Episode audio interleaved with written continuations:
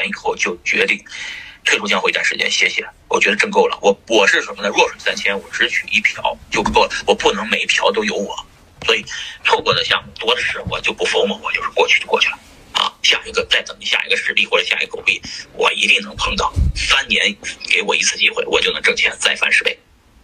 把比特币翻十倍啊，同志们啊！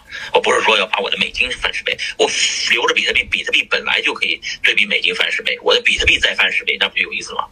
但是也不是比我的比特币，我只是帮基金，这基金跟我没关系，不可撤销信托放在里边的炒的那些钱，这辈子也都没我没关系，所以他再翻十倍挺好，就是玩游戏。其实这就是我说的这个我们进币圈以后见到的格局啊，就跟那些就理解了。我操，那些人为什么要？做什么慈善基金或者做什么的信托？为什么隔离了？或者把钱跟跟老婆做完全隔离？这这这这你全部给自己不管钱的状态是吧？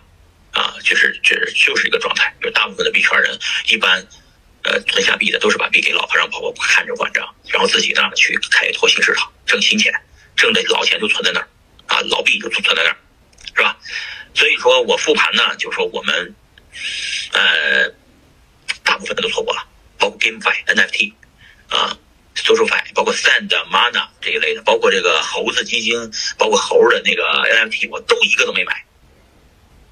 你们听着，我这个我操他妈的都没买，那那这么多好项目都错过了，都是十倍的，都错过，错过就错过了。这是狗币我抓住了，我三年抓一个够了，兄弟们，有谁三年能抓住一个的？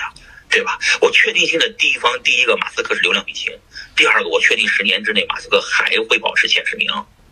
啊，然后马斯克的一直在推这个项目，狗狗币，那这个项目就有机会，我就敢说，我才会挣到这笔钱啊，呃，就是失败的可能性不高，不不不多啊，挣的钱的可能性很大，于是我整整这种机会，所以说，呃，复盘情况下的话，就是很多项目都错过了，我只选了一个流动性最好的项目，从我们从四十多名炒狗狗币炒到了前十名，还行吧，也不赖吧。